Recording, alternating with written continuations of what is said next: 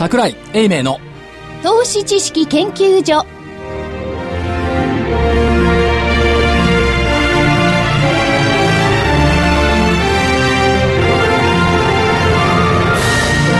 皆さんこんにちは。こんにちは。桜井英明の投資知識研究所の時間です。スタジオには桜井英明所長。桜井でございます。正木昭夫隊長。こんにちは、まさきです。福井主任研究員。あ、こんにちは。ラジオ日経の福井です。そして研究員の加藤真理子で今週もお送りします。えまずは日経平均今日の大引けは297円22銭安の13,752円94銭。297円22銭安の13,752円94銭でした。トピックスがマイナス19.52ポイントの1151.82ポイント。出来高が概算で20億4214万株。売買代金が概算で1兆6886億円でした。そして値上がり銘柄が235、値下がりが1446、変わらずが72銘柄でした。えっ、と先週出した見通しの加減が1万3600飛び3円はい。25日線の5%下 で先週の木曜日の終値って1万3600飛び5円だったんですねはい。はい。下2円のアローワンスで結構気合を入れてはい。出したんですが、それでも先週の木曜日より150円上で終わってんですよ、うん。上ってばね。そうそうはい。だからまあそうは言うものの、はい。まあね、300円近く下げてますから、下がったってなるんでしょうけど、昨日ね、昨日、一昨日引けピン、です。昨日、一昨日も引けピン。そうですね。はい。リズム的には、2アップ、1ダウン。こうやってアップなんだ。2歩前進、1歩後退。なるほど。いや、でも昨日なんか相場をね、見てると、確かに引けはね、あのー引け高ですけどね。はい。全場はどうだったのかとかね。非常にこの、なんていうんですか、わからない相場ですよね。あ、全場安かったです。そうですよね。まあ、火曜日はね、あのー、5番の実況私担当させていただきましたから、はい。おお、お疲れ様です。た高値引けのアノマリってのがあって、日経平均そのものが高値引けした。まあ、それは関係ないですけど、まあ、昨日、まあ、為替と密接に動いてるっては、為替と密接に動いちゃいるんですけどもね。でも今日なんてユーロが130円でちょこっとつけたりもしてたんですけどね。ねうんうん。米ドルはまあ、ね、えードル安、円高のままだったですけどね。そうなんですよね。まあ先物に、時々ね、このまあ確かにね、さけ結果論からいけば、先物に振らされてる部分ってあると思うんですよ。はい。だけど、実は、これね、じっと見てないと分かんないと思うんですけど、昨日って1時半ぐらいから反発に転じたんですよ。その直前ね、あの、現物と先物両方見てると、実は逆剤になってたの。おー。これね、じっと見てないと分かんないんですよ。はいはいはい。じっと両方見ていると、現物の方が先物を引っ張ってたんですよ。はい。5分ぐらい。はい。はい。で、その後先物の方がもう一回、あの、純材になって、先物を引っ張り始めたんですけども、ということは、全くもって先物だけがね、マーケットを引っ張ってるわけではないんじゃないっていうところを感じた部分がありました。いやー私なんか人が悪いんでね、それだって現物のね、ある現物の動く先物をね、要するに日経平均を動かしやすいような株だけ、現物で買っといて、先物がまたそれを動かすためにそれを買ってきたんじゃないかって感じはしちゃいますよね。いや、みんなそういう解釈するんですよ。ファーストリテイリングとソフトバンクが強度が高いから上がったり下がったりしてるって。それはそうなんです。それはそうなんですけど、じゃあなんで逆剤になったんだっていう説明がつかないんですよ。うん。いや、でも。瞬間的にとはいえ。瞬間的にね。うんでしょ？うん。うん、つかないですよねおっ。しゃる意味わかりますファーストリテイリングをね、意図的な売買に使うっていうのふいう人いますよね。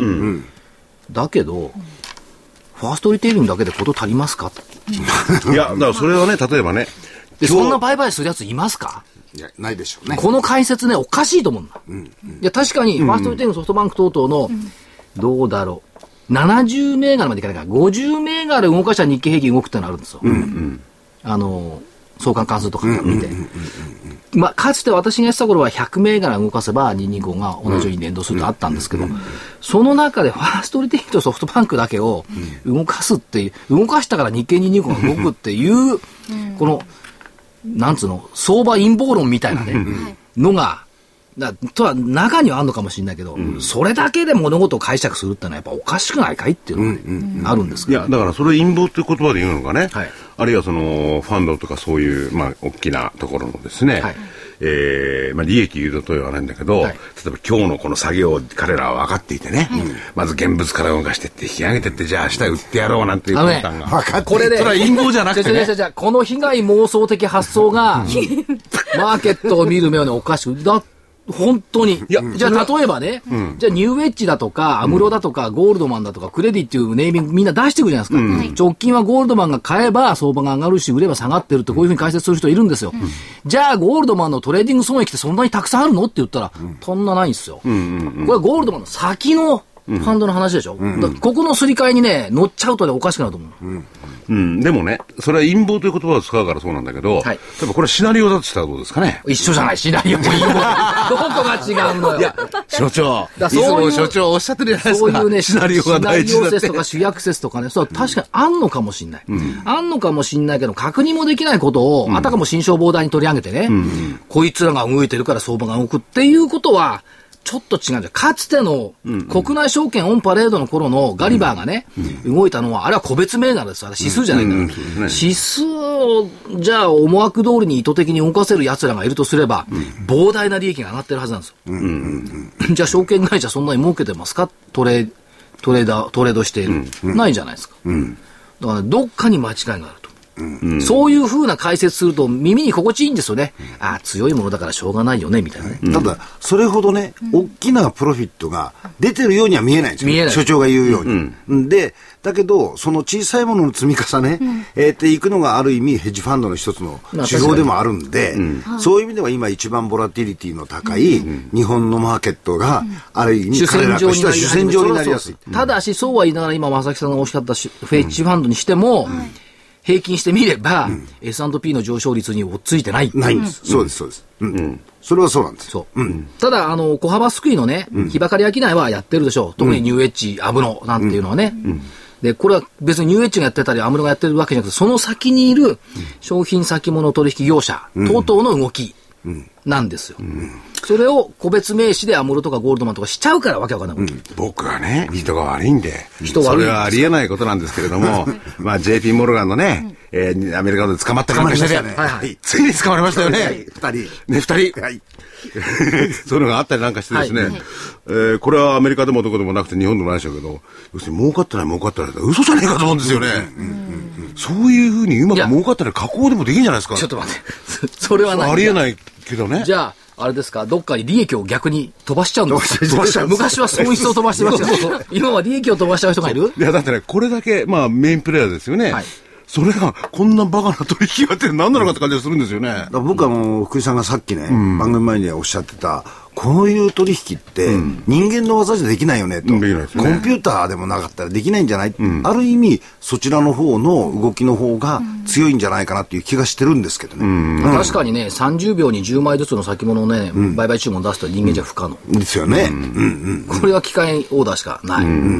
でもそれがマーケットの中で動いてるっていうのは多分事実だとまあ思う。ん確かにそれをね、HFT 等々が入ってきて、そのプログラム売買の中で、それはあの非常にマーケットの足かせにはなってる、はいと思います。い。や、だからね、僕は期待したいのは、所長に期待したいのは何、そういう機械だなんだかんだって我々の人間のね、及ばないところでやってる相場、なりつつあるじゃないですか。もっとあるなってんじゃないですか。でもその中でも、えー、すべての先が分かるような解説とかですね、腑に落ちる話、これをしてほしいんですよね。昨日の5番ね、で最後はね、昨日の5番ね、あの、昨日、一昨日とこう渋谷工業っていうのはストップ高してて、ね、今日もストップ高かな？値上がりトップかな？今日出てましたね、新聞に。出てたでしょ ?iPS 細胞の件で。それでね、はい。いや、iPS 細胞の件出てたんですけども、昨日までは、そうですね。なんて言ってたか？うん。猛暑で、はい。これあの、ペットボトルの充填装置、飲料注入装置を手掛けてるんで、猛暑関連おで短期資金が入ってるんじゃないか。それから、えーペットボトルの充填装置が好調だし、3D プリンターの関連でもある。したがって、渋谷工業、業績もいいし、えー短期資金が入ってるんじゃないかって昨日まで言われてた。はいでも昨日5倍言ったのはね、再生医療関連として、これ金沢の会社ですけどね、細胞培養機器の量産の方針を持っている。うん。って昨日5倍言いました。はい。今日日経一面トップにですねニコンと網膜研究所と渋谷工業が量産装置を開発する。そう。あ、あの、しかも、あの、iPS 細胞をシートにするんですか？そう。だここれって、だまあストップ高してる銘柄だからね、なかなか買いにくいけども、やっぱりそういう方向性って出てきてるのね。でもやっぱここで金ならやっぱ日本網膜研究所だね、これね。未上場だけどね。未上場ですけどね、この間お会いしたんじゃないですか？はあ、会ってきましたけど、はい。日本網膜研究所社長さん。ですね。はい。はい。若いんだよね。若いですね。あ、そうなんですか。なんで正木さんが知ってるのかよくわかんないけど。未上場。未上場。こういうところがいっぱい活躍してるんですよね。で、えっと、先週か、ニコンから5億円の出資受けてたもんね。だから、これ、IPO してくるのかしてこないか知らないですけど、出てきたら面白いでしょうね。ホームページ上はなんか、そういうことが出てますね。うん。その方向なんですかね。方向は出てましたね。はい。なんせ理研初ですからね。ですよね理化学研究所ですからね。まあだからそういう、やっぱり個別でね、見ていった方が、いいのかなっていう気もそれしまに、やっすよね。ぱり、あの、投資家として夢がありますよね。こういうものの方が確か。にねあとね、今日は朝ちょっと計算してみたんですけどね、最低取引の改ざんって、えっ、と、先週3000飛び48億円も減ったんですよ。下手。はい。で、3兆2600飛び8億円になったんですよ。で、減少率っていうのは0.86%なんですよ。うん前回に比べると減少した率がね。んこれが、8月2日の終値、だから前週の終値、日経平均14,466円に0.86%かけると、12,440円か。この2週間で、約。うん、この2週間の最低の改ざんそのものは先週の数値だから、はいはい。1週間で一週間だ。本来0.86%下がるんだったら、1万2440円になんなきゃいけないのに、1万2000。いや、直近の6月の安値ですよね。なんなきゃいけないのに、でも先週末の日経平均の終値って1万3615円なの、下落幅が851円で下落率が0.58%、これということは理論値ほど下げてない。そう、0.58%いや5.8%か、8.6%と5.8%、と理論値ほど日経平均下がってない。最低改ざんと日経平均の連関性って9割以上あるじゃないですか。そうすると約2%分のアローワンスってこれ何、同じ風に、まあ誤差脱漏でいいんですけど、お最低改ざんが3000億も減ったんだったら日経平均は数字的には1万2400円ぐらいまでいかなきゃいけないのに、1万3600円で止まっていたっていうことは、現物そんだけ買ってんだよね。うん。現物を買ってるお金がある2%と。分。うん、2%分。で、数字の計算だけばからいくと、そういうふうなことになってくるはずなんですよ。最低改ざんの減少並みに日経平均が下がるんだったら。でおそらくこれ、えっと、今週は前半で増加して、今日ひ減って、明日どうなるかって言ったところですけども、まあでも、3兆2000億円ある最低改ざん、どう？って、3000億円減っても、850円しか日経平均下がらないの。しかと見るか、もっと見るか。でここういう解説していると、なるほどなとは思うんですけど、何の役にも立たないじゃん。なるほど そう思わない？統統計上の？統計上はそうだけど、じゃあ、じゃあ何なんだよって。数字の分析？いや、だからそれはね、もうい、あの、買いが、現物の買いが増えたと同時に、別に、ただ改ざんを逆に動かさなかっただけじゃないかって話も出てきますよね。だから何なんだって。何なんだってことになっちゃうんですよね。みんな。がそういうふうに気がつくとね、だん。だんほら、解釈の仕方も、あ、これ何の意味があるのとかね、ほら個人投資家さんがそういうふうに思い始めるじゃないですか。はい。そういうのこそやっぱ自立した個人投資家像になれるんじゃない。だから、先ほど言ったように、この番組で所長にですね、そういうえー解説をですね、腑に落ちる腑に落ちる。どっかで聞いたことあるな。腹に収まる。はい。腹に収まる。なるほど。はい。そう、それなおかつそれを聞いたら儲かるね。なるほど。そうです。すいません。そりゃそうですねでそんなことだったら、は私、あの、どうでしょう。何ですか？喋るより買った方がいいです。いや、君はね、そういうのは合わない。無理。無理話してるだけがいい。無理あまりにもね人が良すぎる。騙せない。そ別に騙してないです、私う。い。やいや、トレーダーの頃は騙してたけど。そうですよ。や、むしろね、これ。いや、トレーダーなんて、だってだ、騙しでやらないと、ま、負けるんだもん、相手に。相手にあ、その勝たないけない。相手って場の間であ、そうはいはい。お客様じゃなくてね。買う、買うぞというオーダーを出しながら、はい約定させつつ売りに行ってるんだからさ。ほら、だからこういうこと言っちゃうといろいろ、それこそ陰謀とかそういうのが広がってくるんじゃないですか。テクニックの問題だもんだって。いや、テクニックだってね、こっちは意図はあって、相手を引っ掛けるためのテクニックでしょ？そう、だから、気がつかないと思いますけど、今ネット上で見ている場の板っていうのは、誘い合いと、ま、巻き絵みたいなもんだね。わけ。本当。いや、店板とは言わないけど、あの、じ約定させる板なんだけど、それはね、巻き絵みたいなもんで、どっちの方向向いてるのかなっていう、自分の真意を隠しながら、オーダーをするってね、これ結構ね、ハイテクニックなのよ。面白いんですよ。ですねうん売りた売りたい時には売り物を出すとかですね。逆に。逆に。売りたい時に買い物出しちゃダメなんだ。その、そので辺、それはあの、店板でややるわけじゃないのよ。でじゃあ本当に。ちゃんと約定させる板なんだから。はい。注文は注文できちっとしてるんですよ。でもすぐ引っ込めりゃ同じことだもんね。で、これがね、あの、そういう、それは禁止されてるんです。それは禁止ですよ。きちっとしたオーダーじゃなきゃいけない。ん。で。それから売りも自家より売っちゃいけないとかね。そうです。いろいろあるのよ。規制はあるんですけど、あの、でもあれは結構ね、こう、板っていうのはね、あそこにね、100万人、1000万人の意思が集まって、みんなが糸を持った板なのよ。そう。ただやってるんじゃないんですね。違うんです。その糸っていうのは、究極のところ、儲けたいっていう糸を持った板なの。そりゃそうですよ。うん。あの、それは見えない相手をですはいね、予測しながらですね、相手の心理を予測しながららね、こすれるんですよ。誰？人がね、買い物はわせるとバンバン売ってくるやつがいたりするわけですよそう。これ誰、でその昔はほら手口が見えたから、うわ、ここから、あいつだとかねあいつらとかね、特定の場合はね。そうなんでもっと昔はほら、場だから。です。ですからね。だ誰が注文ぶつけてるかわかるじゃない？ああ、そうですね。だから、うわ、山市が売ってきたとかね。わかる。その、あの、人間味みたいなものは相場からはなくなりましたね。はい。残念ながら。あった方がいいのか悪いのかわかりませんけど。今の無味乾燥な先物5枚ずつ売るとかね、つまんないものとは違うんだよ。面白そうですね、見てるとね。うんだって、ば、だでもってやってましたからね、人を介して。コンピューターと違うわけですから、とてもこんな量は消化できないですよね。だって人間が手で書くのよ、板あ。、そうですね。書いてだ渡してたそんなものを。を正確にいくと思う？普通あれだけのやってだってて。積み重なったらどれが下だか、あれだか、ね、たまにはこう、ちょっと前後したりしちゃったりすること証券会社の店頭ではい株価を書くのに人が黒板にチョークで書いてたんですよ。約30年ぐらい前はね。そうです。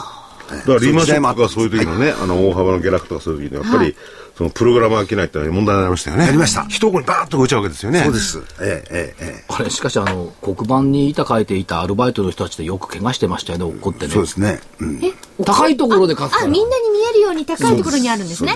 よく怪我をしたっていう話は聞いたことあります。そっかそっか慌ててたりするとね、危ない。まあでも過去は良かったという話をしてもしょうがない。そうです。未来をね。今から未来。まあ、そうです。ち、ちなみに、いや、そうは言っても、今日はね、まあ、あの、市場関係者ってね、過去には有能、雄弁なのよ。雄弁ですよ、みんなね。ね、未来には科目。そうですね。本当にね、市場関係者は未来がわからないってこと本当によく知ってる。だね、よーく話してても聞いててもねはい、過去は、私を含めてね、過去には能弁よ。未来は科目。これが市場関係者の特徴だね。で、そうは言いながらね、はい。はいはい。これ、敗戦記念何、何周年これ ?78 周年。68 68ですね68周年か。68。敗戦記念日って言った方が終戦記念日っていうよりなんかしっくりくるような気がするんですけど、そその辺どうですか？あのー戦争を知らない正木さん。戦争、戦後ですからね、私ええ一応。うん。でも、やっぱり終戦記念日が一番いいの？ううん、と思います。やはりあの、心理的に、敗戦記念日、確かに事実なんですけど、どうもそれ自体を受け入れる側、要するに戦った人たちにしてみると、まあ先輩方にしてみれば受け入れがたいでしょう受け入れがたい、うん、別に自分の意思で戦ったわけじゃないですからね。まあ、まあその戦争の不幸さは、悲惨さは別にしてね、はい。1945年以降って、これ日本は、やっぱりこれどうなんですか？アメリカの下請けをやってきたって格好？15年。そういうことになるんじゃないですか？で、ある時はこれアメリカの財布になってない？なってましたよ。これからまたなるんですよ。なってましたっていうかさ、いやあの円高の時には 間違いなくそうですよね。うんそうですよね。拠出金も出させられたし、それから防衛費も負担させられたし、ね。あの頃ですからね、一つの転換期は。そう。間違いなく。そう。ん。だから財布になってきたっていうことを考えると、どうも今ここの消費税の引き上げ問題っていうのは、やっぱりアメリカがそう望んでるんだろうなっていうね、気がしてならないんです。と言いながら、1000兆円の借金っていうのはちょっとね、多いですよね。って言うじゃないですか。言うじゃないですか。だけど、これ1000兆円が1400兆円になっても、国債の円滑な発行って多分できると思う。うん、発行はね。発行できている以上は、別にその外国のお金に財政握られてるわけでもないし、みんな同じようにギリシャ、ポルトガルと一緒のようにね、財政規律をきっちりしろって言われる筋目もないんじゃないのっていう。うんまあ、自分の国に国内のお金で国債を発行してそうれを国民が引き受けてる感情になっちゃうわけですからそね。う。だから、そう考えると、あれ、消費税上げたのって橋本さんだったじゃないですか。はい。橋本さんが消費税上げた時か上げた後か忘れましたけども、アメリカ国債売りたい誘惑に駆られるっていうコメントを出してるんです。あれね、すっごい今、腑に落ちるのよ。あ、なるほどね。話違うんですよ。日本は言うわけですけど、中国はすでに売ってますからね。あの辺が違うところですよね。日本は実現実的に売れないわけですよ。ですねまあ売っていいのかどうかは別の議論でいやすけどね。別にその民間は別に売っていいんでしょうし、ただまあね、売った、売ってあげた方がいいとも言えないしね。だからそ、この問題ってあんま触れないじゃん、みんな。いや、それでね、あの、まあ、その、アメリカ国債の話は、現実的にできそうなことは言わない方がいいんじゃない？かまあまあ多分できないまあ、それはなぜできないのかと、そういうメカニズムがあるんでしょうけれども。ということは逆に考えるとね、今回の消費税の問題を、そのあ安倍さんだけのモアターとして考えないで、世界のお金の流れから見て、やっぱり日本の消費税上げて政府お金持って、これ米国債とか買えよっていう、その裏側があるっていうふうに考えないと、国際公約っていう意味がよくわかんないのよ。うん。どこで国際公約した？財政規律ちゃんとしますよとは言ってますよね。言ってます。で消費税上げますよとも言いましたよね。言いましたけど、景気が悪かったら上げませんよとも言ってますよね。で上げたからっつったって別に、13兆円ぐらい、そんなもの法人税の減税して規制緩和した方がよっぽど上がると思うんですけどね。いやあのマーケットが回復してくると、この取引税関係、あるいはそのこれに関わる税金の収入って非常に大きいんですよね。そうなんですよ。あの株式市場を活性化した方が、むしろ消費税を数パーセント上げるよりかもむしろ大きな税収になるという効果的。のもあるいや、でもそれはね、はいあの株式市場なんで一寸先やめですからね。はいはいで、消費税ってのはある程度財務省でも読めますからね。だからどこの国でも消費税はそれなりに高く上げてね、はい基礎にしてるわけですよね。まあそういう機能は消費税にあると思うんですよ。確かいや、そうなんです。まあ、それ世界標準から見りゃ低いってね、まあ、20%ぐらいしてヨーロッパからすりゃね、5%低いってわかるんですけど、だけどそれで別に財政が不能に陥るわけでもないし、アメリカみたく自宅待機になるわけでもないし、公務員が。はい。ね、別にいいんじゃないの？ってあげなくても。みんなあげろっつうのよ。特にさ債券をたくさん持っている金融機関系のアナリスト、ストラテジストは、上げろって言うんだけど、上げたら債券暴落するんじゃない？債券暴落したら金利が金利が上がって困るじゃない。だったら、そのだポジション抜いて、フリーな立場で考えたら、本当に消費税上げた方がいいと思うのかってエコノミストとかに聞きたいですよね。その意味で浜田さんがね、いや、浜田光一、イェール大学教授がね、1%なんだ。いやー、1年もあった方がいいんじゃないっていうのは正しいんじゃないって。少なくとも、その永田町とか霞が関で世界見てるよりは、アメリカで見てた方が世界見えるでしょ。いや、それ、こあの、発言は正式な覚えてないですけどね。しかし、そういう経済を活性化するためのアベノミクスで、あの、バズ顔も放ったわけですよね。はいそしたらそれ自体が嘘じゃないかって話になっちゃいますよね。それはやっぱり国際公約で、麻生さんだって確かに G20 とかそういうところでね、それ言言ってますんでね、はいやっぱり国際公約ですよ、ね。いやいや、麻生さんは財務大臣だから立場上言わなきゃいかん。うん、立場上 そりゃそうでしょ。だって余計なことは言うなって感じしますけどね。余計なこと言っちゃっていけない。余計なことはいらないけど、立場上さえ言わなきゃいけないでしょって。だけど、本当にそれだけでマーケット回しといていいんですか？でもね、その話は違って、日本国債97%が国内ですよね。はい。それだから別に売られないじゃないかって議論は成り立たないんですよね。ですねうん。じゃあどこの国が持っていようが、日本人自身が持っていようが、とにかく売りは売りで出るわけですよね。結局間接的に、あの国民のお金が、金主債に1500兆円とかって言われてる中の、そのお金がこれが自分で持ってなくても、間接的に国債になってるわこれはけですから担保になってんのよ。そういうことなんですそうねは言いながらね。そうなんです。で、それが例えば3%が動くとしても、売りに出てきたらバーンといくわけですよね。そういうことですね。うん。だから怖いんだ金利のや低い時の国債なんて買っちゃいかんっていうのは常識じゃです。そう。ん。ね。それを何を転んで今時国債買うのって。そうで、金利の低いの。でも、と話は全然違って。いや、これ世界の国民の常識を金利の低い時の国債なんか絶対買っちゃいかん。長いものは特に、ね。金利の高い時は長いものでずっと買わなきゃいかん。これ常識なのに逆やっちゃうんだもん。そう。そう、それはおかしい。最近の0.7%の国債誰が買うの次上誰買ってくれんのって。ここ数日間のユーロ圏の国債のか買われ方を見ていれば、いかに日本がおかしいかよくわかる。なんでところであの辺の国債を買ってる人がいるんでしょうか。いや、ねヨーロッパはね、ヨーロッパね改善の兆しがこうね、何度かひどかったもののね、改善がね、ちょっと見られる。これもね、これもね、取ってつけたような話だと思うんですよ。今ね、マーケットの流れたの笑っちゃいますよ。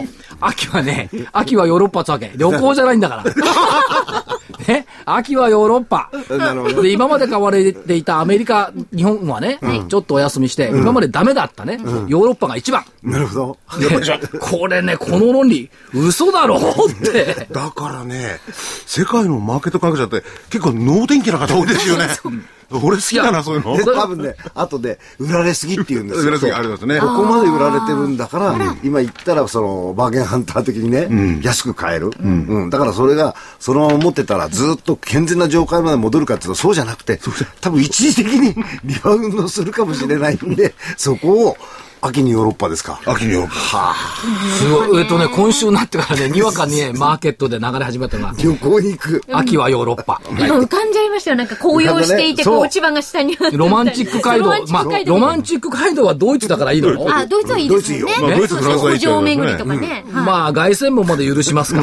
あ、知らないね。しっかりさ、トラファ、あ、どこだっけ？地中海の方。地中中海のニースとかさ、ニースはフランスか。アルハンブラ宮廷か、ギリシャか。ギリシャ。ギリシャコルシカ島とか行った日にはさ、ボロボロよ。それで、そうは言っても 0. 数パーセントとか0.2%とかね改善した、上がったって言うんだけど、失業率なんて変わってないんですからね。ですよね。だからさ、舞台に乗らないと思うんだけど、なんかね。秋はヨーロッパ。秋はヨーロッパ。これはいいですね。いや、だからそれを、あれを HIS を言うならわかるよ。わかります。はいはい。はいはい。市場関係者秋ヨーロッパ行ったらいいでしょうよ。気持ちいいでしょうよ。素敵ですよね。もう寒い。もう寒いんじゃないパリとか。もう山涼しいですよ。まだ大丈夫だっけ？でも十何度ですよ、あの辺ね。もう寒いの結構。もともとだってそんな高くない。だから、そう、それね、秋ヨーロッパにしようか、じゃあ。秋はヨーロッパじゃあ。やっぱ行ってみないとわからないですから。じゃあ投資知識研究所インパリ？パリ。ところでね、じゃあ日本買いなんていうのはこれだけ盛んになってきたわけですよね。ボラティリティだなんて。日本はどこ行っちゃうんでしょうか？いや、日本はね、今まで上がったからね、お休み？一旦利食いのターゲットになった。はあ、なるほど。いや、一旦利食いのターゲットになっ8000てた円かららけ1万3000円で5000円上がっ、もう上がったと。もう上がった。いやー、それはね、このクールジャパンのね、実力を知らねえな。まあだけど、そういう中でしたたかにね、やっぱりその、債券が売られてるのがアメリカ売られてるのよ。売られてますね。2.7。2.7、徐々に売られてきていて、やっぱりアメリカはきっちりグレートローテーションが進んでいるのよ。はい。はい。この国は全然進んでないもんね。ですね。0.7よ。そう。いや、でもそれもね、あの、アメリカの方の債券も、これ本当に出口に向かったらどうなるかわかんないですよね。わかんないです。わかんないです。一挙に流れがまた。もっと面白いのさ、アメリカのさ、ジャンク債が買われてるんです。あ、景気良くなるときってジャンク債がね。なんでさ、国債売ってジャンク債買うわけとかって。スプレッドが広いからですそうよね。。ジャンク債買うのはよっぽど危ないと思うんだけど。怖くないんですだから、人間っていうのは、あの、絶対に繰り返しちゃいけない歴史っていうのはあるんですよ。戦争とかそういうのはね。しかし、こういうマーケットっていうのは、確実に同じことを繰り返しますね。しますね。になってから、結果見えてですよね。後になってから気がつくのね、やっぱり毎年だったっていう。ついにジャンク債まで来たかって感じです。そう。ジャンク債来たら次はもう株価最高値だしさ、あのー、リーター行きましたしね。もうリッターもいいんじゃないの、いや、だからそうなってくるとね、陰謀論じゃないんだけど、もう出口に行く前の最後の一発儲けてやろうかって感じじゃないかと思うんですよね。そうしかも今夏休みだからさ、市場参加者薄いしさ、3市場合わせて54億株ぐらいしかできてない。ね。まあ、9月からは楽しみですよ。だけど、この出口戦略とね、日本の消費税とオリンピック。オリンピックね。はいはいはいオリンピック9月の7日でしたっけ？7日。なるほどです。どこに行くんでしょうかね。ね。それこそ秋にヨーロッパじゃないですか。秋にヨーロッパは勘弁してほしいな。秋は、秋こそやっぱりね、東南アジアですか。あアジア新ですか。新宿中央公園とかさ なる、ほど。地方公園。ねでも、あの、オリンピック、いある人に聞いたら、まあ、建設なんてのはそんな日本はね、これからやることはないのかもしれないけれども、やっぱり観光がね、良くなるらしいですよね。なるほど。いや、もう良くなってますよ。だってすごくない？今。何が？富士山ですか？違う違う。周りの東京都内を訪れている、ちはい。中国系、ヨーロッパ系、アメリカ系多いですよ。含めて、むちゃくちゃすごいね。いや、あの人たちはね、まあ日本人もそう僕はよくわかんないんだけど、本当に経済とか為替の動き敏感ですね。だって円安になってきてるんだからさ来やすいでしょ、ポッキャンス。もう価格競争力もついてきたし、日本、日本人はね、円高になると何するかって言ったら、なんか、うん外国の品物かなんか、銀座だって買いに行くけど、はい。あっちの方たちは、現現地に乗り込んでくる。乗り込んでくる。んだやっぱり違う。だからさ TOTO が良くなってきたじゃないまた、はいはいはい。ウォシュレット、いや水源の元ですからね中国の方々にとって TOTO のウォシュレットは、あ、だからあれ、抱えてる方いますよね。いや、本当本当。本当？え本当ですか？見たよ、僕ら。だって大きいじゃないですか。そんなもんじゃないよとかで持って帰るの？そうだよ。いや、昔あの、こう、炊飯器とかはね、結構持って歩いていらっしゃる方見ましたけど。そんなもんじゃない。おばちゃんだもん。結構大きいでしょだって、いやレン僕はザーの上にこう乗せですいや、もんね。僕は日曜日はい、池袋の某大きい大手電気店に行ったん山田だ。電機だ、そしたらね、中国人、おばちゃん。はい。二つ持ってた、二つ。二つ、ウォシュレットだもんウォシュレット。頼まれたんでしょうね、きっとご近所の方とか。いや、家が広いから二つも三つもいるんじゃないかいるのかいやうん二つ三ついるのよあとさほら結構品薄なんじゃない？な。ああ、かもしれない。かもしれないね。あ、やっぱほらみんな欲しがるからさ、じゃあ、ある時に、もう買っちゃう。だって正木さん今どうする？ウォシュレットがぶち壊れて、3ヶ月待ちとか言うたら困るでしょ困りますよ。絶対奥さん文句言うと思うよ文句言いますよ。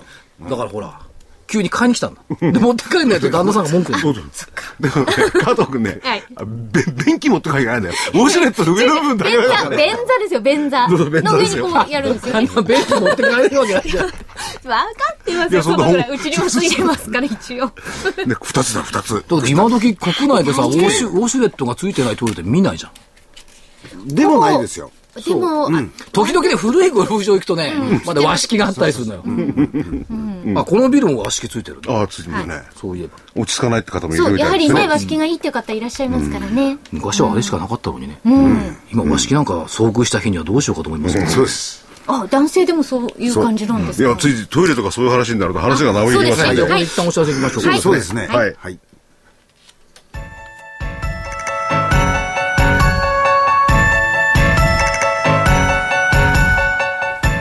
活動的なあなたの応援サプリ。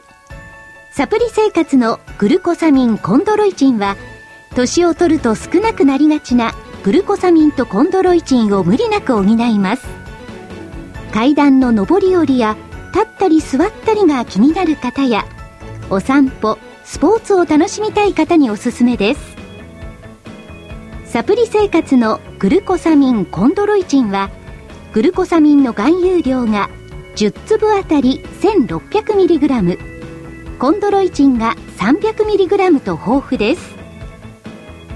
300粒の1ヶ月分1本がラジオ日経特価で3980円3ヶ月分3本セットがやはりラジオ日経特価で1万800円さらにお得な6本セットも同じくラジオ日経特価で1万8000円。いずれもお届けには送料500円がかかります。ラジオ日経だけが特別価格でお届けするサプリ生活のグルコサミンコンドロイチン。お求めは03-3583-8300 03-3583-8300ラジオ日経事業部まで。えーっと、ヨーロッパの話があったんで、秋はヨーロッパ。秋はヨーロッパ、はい。サバの話を。サバ？じゃないんですか？サバ？サバ？じゃあサバね。サバビアン。そう。何のサバですか？サバ缶。お魚のサバ。サバの缶詰が品薄になっている。そう新聞にも出てましたもんね。商品が出てました、え？ダイエット効果があるというテレビ放送があって、スーパーから姿を消した。そうそうなんです。よこれすごいですよ。あるスーパーではサバ缶の売り上げが前年同期の3倍以上。あるメーカーは売り上げが10倍。所詮 190g119 円の品物なんですけど、防災グッズじゃないんでしょうね。ダイエットグッズ。えそうですか？に効果があるという、まあ、番組を。誰が乗ってたんですか誰が言ったんですか？とある、とある、あのー健康番組っていうんですかね、ええ、T さんがね、言った、健康番組で言った、本当のところは分かりませんよ、別にね。でもそ、で、結構今ね、台所にサバ缶が積んである家多いんだって。実はね、私も、家に積んである？ちょっと、というのもね、あれね、サバ缶がこう、邪魔チンっていうのあるじゃないですか。邪魔チンっていうのはね、あの、スーパー、いや邪魔チンって専門用語で、スーパーやなんかで真ん中に安いものバーンと振るのがあるじゃないですか。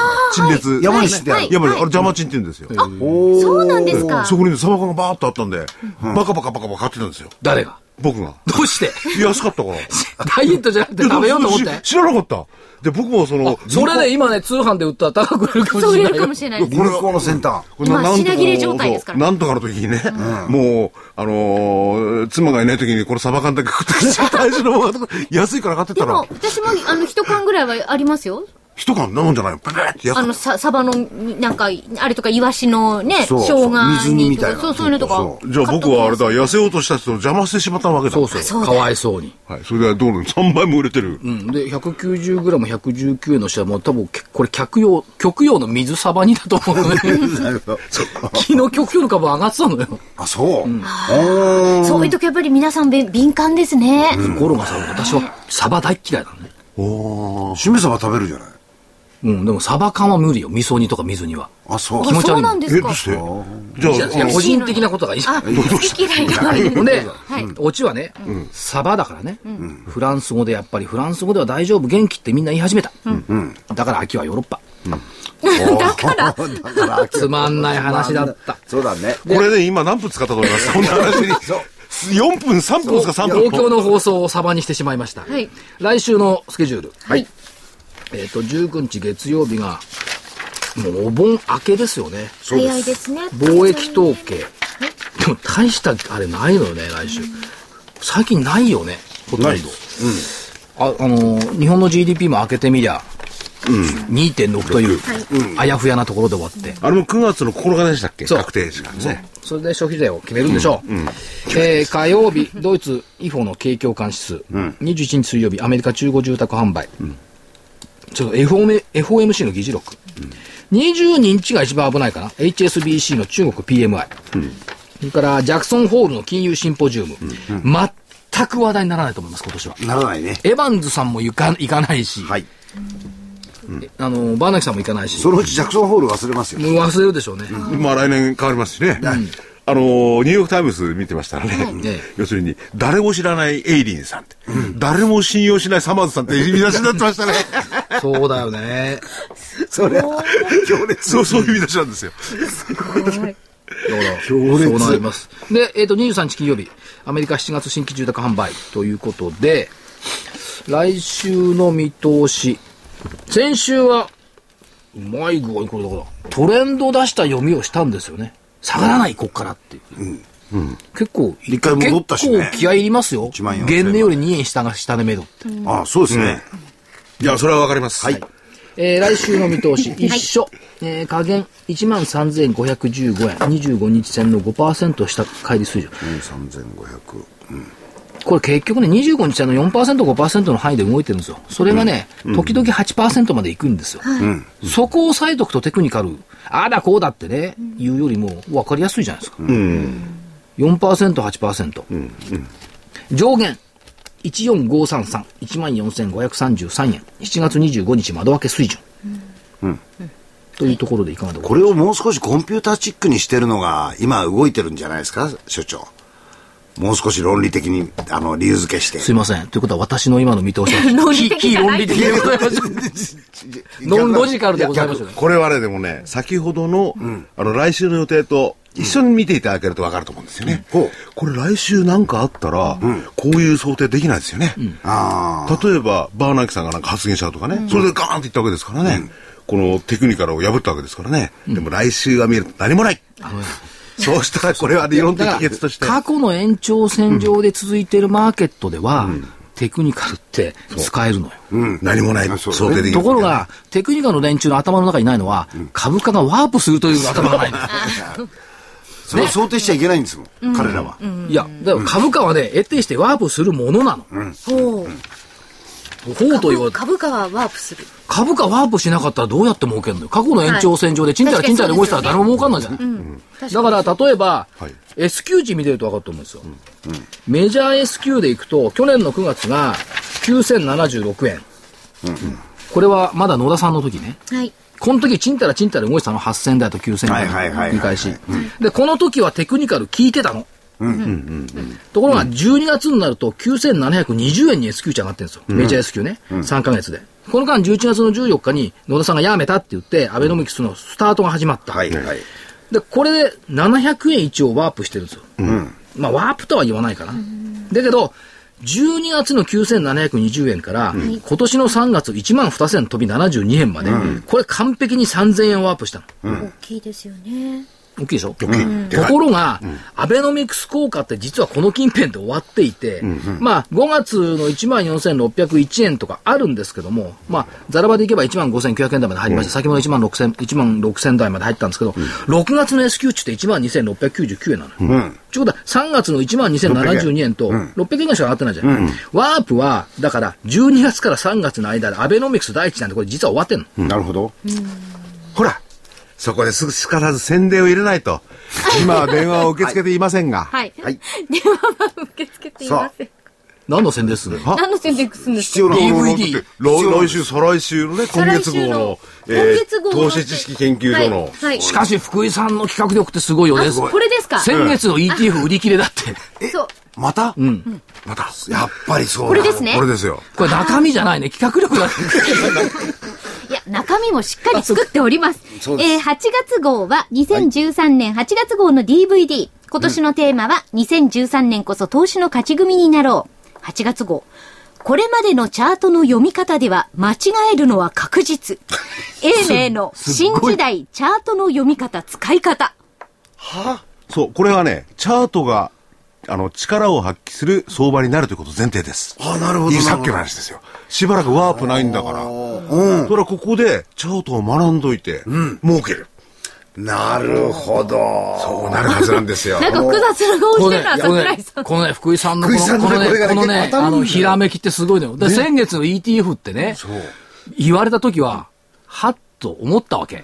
俺あれしか儲かんないところが、ブルベアとかここほら中で解説したじゃない。そう今1570のさ、日本株225ファンド、これが暴れまくってるだからさ、すごいんだよ、福井さんのこの先見の目は。すごい、本当に。我々、チャートはね、僕の勝手な思い込みで言ったら、10月まではチャート使える相場だっていくんだと思うんですよ。なるほど。そっから先はワープがあるかもしれない。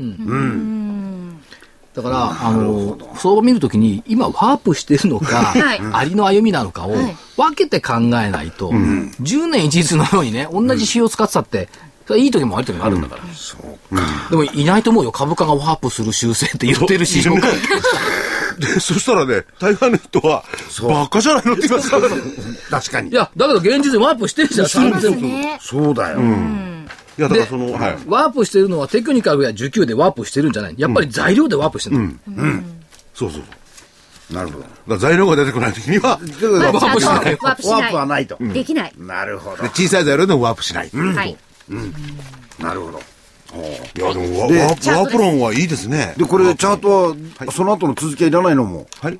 それで終わりなんですか？まあ、そんなのがありますよと。ありますよと。あの、8月29日木曜日発売です。価格が8400円、送料500円です。目標で言ったよね、来週。今、はい。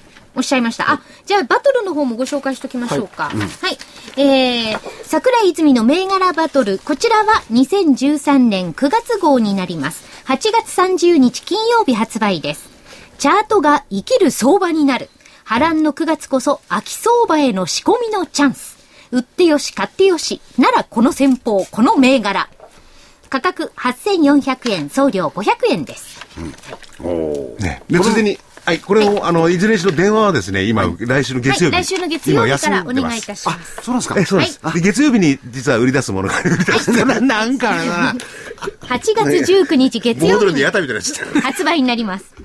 植木安夫の業績と政策支援で大幅上昇の期待高まる王道銘柄はズバリこれだ。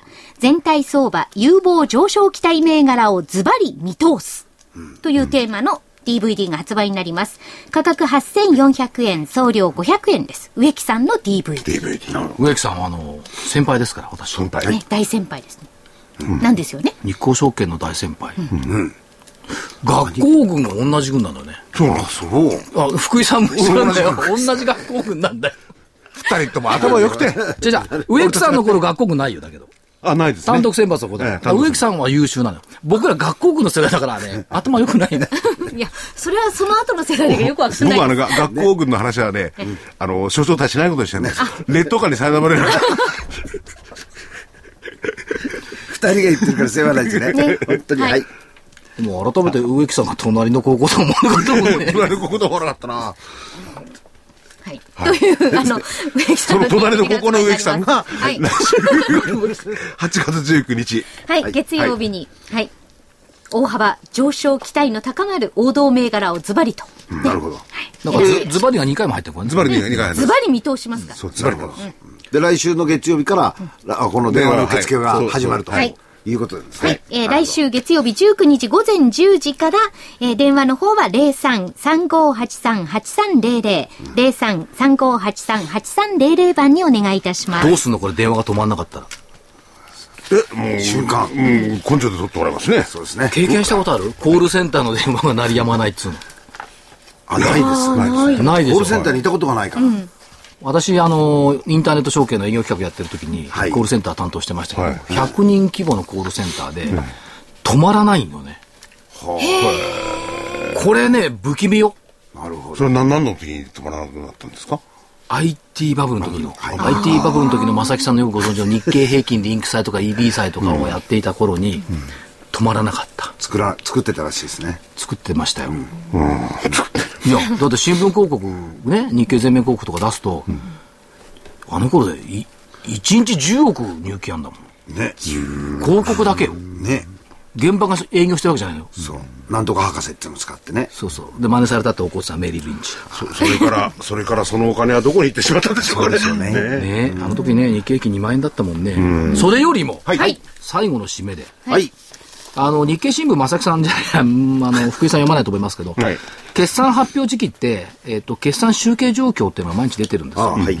で、えっ、と、今朝で99%、99.1%開示時点になりました。ほぼ終わった。終わった。はいで、第一四半期、売上高8.7%だったかな、プラス。